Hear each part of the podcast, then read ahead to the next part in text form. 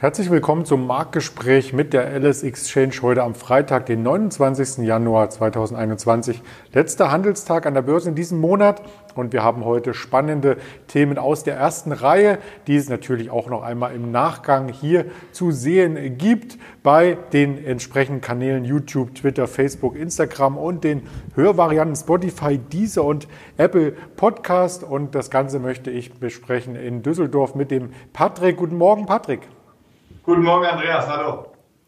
Ja, das war ein aufregender Handelstag gestern, den man beobachten durfte. Der DAX erst einmal ins Minus weiter abgedriftet und konnte sich dann bei 13.310 Punkten fangen und hat ein regelrechtes Reversal aufs Parkett gelegt. Wie hast du denn das empfunden? Genau, richtig. Du hast schon angesprochen. Wir haben da gestern ein klassisches Reversal gesehen. Ähm, die ganze Woche ist schon so ein bisschen durchwachsen. Also wir waren ähm, am Montag irgendwie sind wir bei knapp unter 14.000 Punkten gestartet, sind dann äh, bis gestern im Tief bei, bei 13.310, wie du es gerade angesprochen hast, äh, gelaufen. Zwischendrin immer mal wieder 200, 300 Punkte hoch und auch wieder runter. Also jetzt sind wir auch wieder ein bisschen schwächer. Also das äh, Reversal von gestern hat sich nicht ganz halten können bis heute. Ähm, wir sind da jetzt etwa bei 13.500 Punkten etwa. Und ähm, ja, insgesamt ähm, ist wieder mehr Volatilität im Markt und äh, wir sind da jetzt auch auf lange Sicht ähm, in einem ähm, symmetrischen Dreieck, kann man fast sagen, charttechnisch, ähm, so ein bisschen gefangen. Und ähm, da wird es dann spannend sein, äh, auf welcher Seite wir dort ausbrechen. Äh, wir haben von unten noch die Unterstützung durch die 90-Tageslinie und die 200-Tageslinie. Also die 90-Tageslinie läuft bei 13.150 Punkten etwa und die äh, 200-Tageslinie etwa bei 12.640. Also bis dahin haben wir noch ein bisschen Platz. Und das sind auch nochmal massive Unterstützungen von unten. Ähm, wir haben in der Handelswoche jetzt gesehen, ähm, dass eben wieder die Volatilität so ein bisschen zurückgekehrt ist und wir auch äh, nach unten dann eben die Bewegung äh, fortgesetzt haben. Du hast es bereits angesprochen, die Volatilität nimmt zu. Am Donnerstag knapp 400 Punkte, am Mittwoch 375 Punkte. Das ist sozusagen das Doppelte der durchschnittlichen Handelsbandbreite, die wir im Dezember gesehen haben. Und das schlägt sich natürlich auch im VDAX New nieder. Genau, richtig. Also man, man sieht es dann auch immer an den Optionen, äh, die auf den DAX laufen, also die Standardoptionen. Ähm, dort springt dann die implizite Volatilität extrem an und das hat man jetzt auch gesehen, der, der VDAX New, der misst nämlich die äh, implizite Volatilität äh, des DAX und ähm, dort sind wir am Montag, glaube ich, etwa bei 23 Punkten gewesen und gestern im Hoch dann bis 33 Punkte äh, in diesem Volatilitätsindex angestiegen. Ähm, das zeigt nochmal ganz deutlich, ähm, dass auch die Nervosität zunimmt, die Volatilität hier ganz klar am Markt zunimmt. Und äh, das spiegelt sich dann häufig in diesen Volatilitätsindizes wieder, wenn die nur Nervosität am Markt zunimmt. Die Volatilität hat man auch in Einzeltiteln gesehen. Ähm, darauf möchten wir heute bei den äh, hochvolumigen Titeln, wenn ich so sagen darf, nicht im Detail eingehen, denn dazu gibt es eine Wochenendsendung. Also schalten Sie gerne auf dem YouTube und den anderen Kanälen entsprechend am Samstagmorgen ein, wenn wir mit dem Händler das noch einmal ergründen und hier Einblicke geben, was denn die Unternehmen da hier so in die Höhe getrieben hat und teilweise auch wieder hat fallen lassen. Wir möchten über Standardwerte heute reden da gab es eine eine Ad-Hoc-Mitteilung von Daimler. Genau, richtig. Daimler kam gestern mit einer Ad-Hoc-Mitteilung äh, zu den vorläufigen Ergebnissen äh, aus dem vergangenen Jahr, also 2020.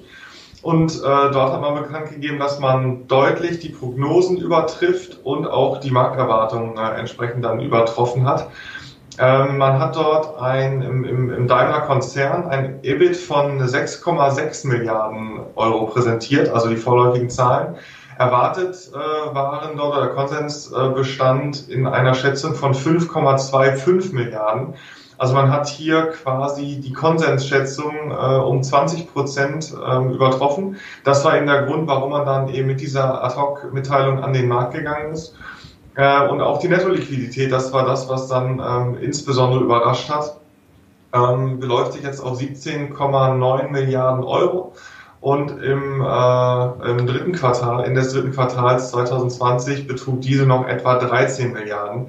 Also ähm, dort hat man äh, enorme Sprünge machen können.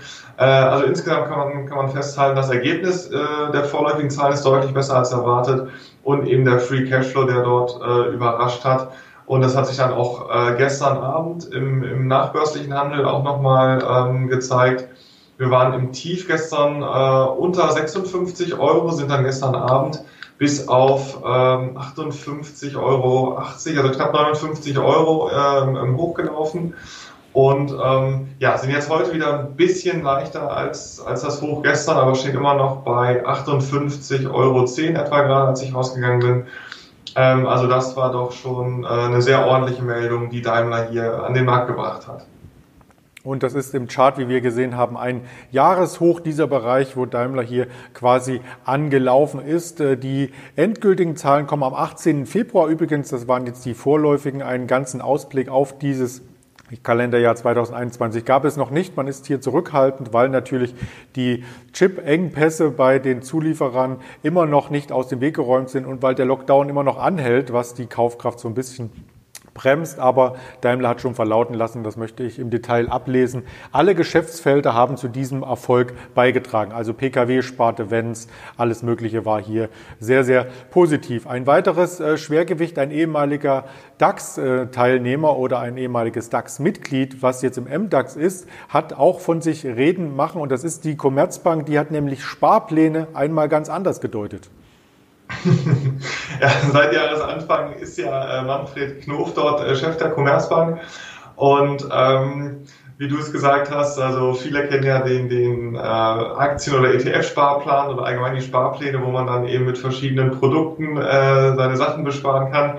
Ähm, die Commerzbank geht ja einen anderen Weg. Ähm, dort versteht man unter Sparplänen enorme Kostenstreichungen, ähm, die damit einhergehen, dass von den aktuell knapp 40.000 Vollzeitstellen bis zum Jahr 2024 10.000 Stellen äh, gestrichen werden sollen, also eingespart werden sollen.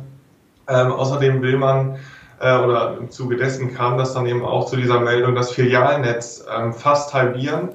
Ähm, also möchte fast jede zweite Filiale ähm, dann in Deutschland schließen. Und ähm, das ist einfach ganz, äh, ganz aktuell der Situation geschuldet, dass es für, für viele Banken ein schwieriges Umfeld ist. Also wir haben nach wie vor das, das Zinstief, ähm, was viele Banken belastet. Wir haben die Digitalisierung, äh, bei der auch immer mehr ähm, Online-Banken dann den Markt erobern oder Marktanteile gewinnen, ähm, so dass das klassische Filialgeschäft ähm, nicht mehr so profitabel ist und auch nicht mehr so großen Zuspruch äh, bekommt. Dann ähm, natürlich die Regulation über die letzten Jahre schon, ähm, die dann auch immer weiter umgesetzt werden muss und Kosten verursacht und äh, nicht zuletzt eben auch ähm, die Corona-Belastung. Also auch da weiß man aktuell noch gar nicht so genau, was dort an Krediten alles ausfällt. Ähm, wir haben jetzt hier für Unternehmen die Insolvenzmeldungen ausgesetzt. Ähm, auch im privaten äh, Bereich sieht es noch ganz gut aus, aber da weiß man auch nicht, wie sich das letztlich auf den Arbeitsmarkt auswirkt, wenn dann vielleicht auch noch eine Insolvenzwelle kommt. Also insgesamt ein sehr, sehr schwieriges Umfeld.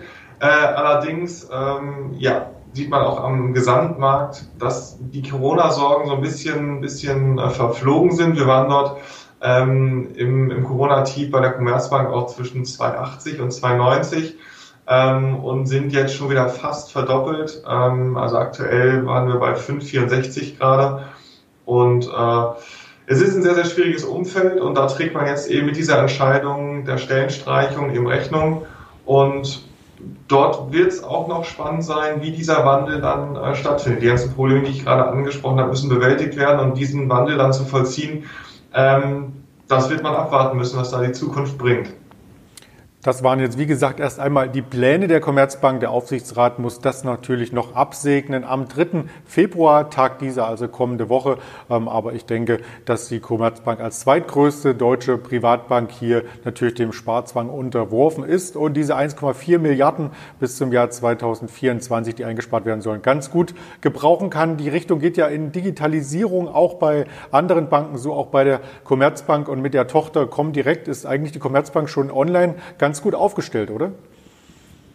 Ja, das stimmt. Das ist äh, eben auch so ein Prozess, äh, den, den viele Banken durchleben, äh, dass man eben die Kunden überwiegend vor allem die Jüngeren nur noch online erreicht im Direktbanking äh, und gar nicht mehr mit dem klassischen äh, Filialgeschäft. Und genau, die Comdirect ist dort eben äh, ja sozusagen äh, der digitale Arm, der dann eben das Filialnetz Netz nochmal ergänzt, um diese ganzen äh, Online-Banking-Angelegenheiten. und äh, das ist zwangsläufig so, dass man sich als Bank da neu aufstellen muss, weil die Konkurrenz eben auch äh, nicht schläft und da sehr aktiv ist und Genau, das sieht man auch bei der Commerzbank im äh, Sinne der Comdirect dort. Ob diese Digitalisierungsstrategie hier etwas ist, was man auch als Handelsstrategie umsetzen kann, das erfahren Sie heute Abend ab 18.30 Uhr. Vielleicht ein kurzer Spoiler noch zum Webinar der Woche, was Ihnen hier von der LS Exchange mit präsentiert wird. Und zwar wird André Stacke, hier ehemaliger Portfolio-Manager, seine besten Handelsstrategien für das Börsenjahr 2021 darbieten. Melden Sie sich gerne kostenfrei an. Den Link gibt es unter dem Video noch einmal von mir eingespeist und ich werde auch live dabei sein, das Ganze moderieren und freue mich auf Ihre Teilnahme. Und du freust dich jetzt auf den letzten Handelstag der Woche. Alles Gute, Patrick. Danke, wünsche ich dir auch, Andreas. Auf Wiedersehen. Und gerne hören wir uns, wie gesagt, heute Abend im Webinar oder dann morgen zum Wochenendrückblick äh, mit dem Spezialthema volatile Aktien, GameStop und so weiter. Bleiben Sie bis dahin gesund und kommen Sie durch den Handelstag heute erfolgreich und gesund. Ihr Andreas Bernstein von Traders Media GmbH zusammen mit der LS Exchange.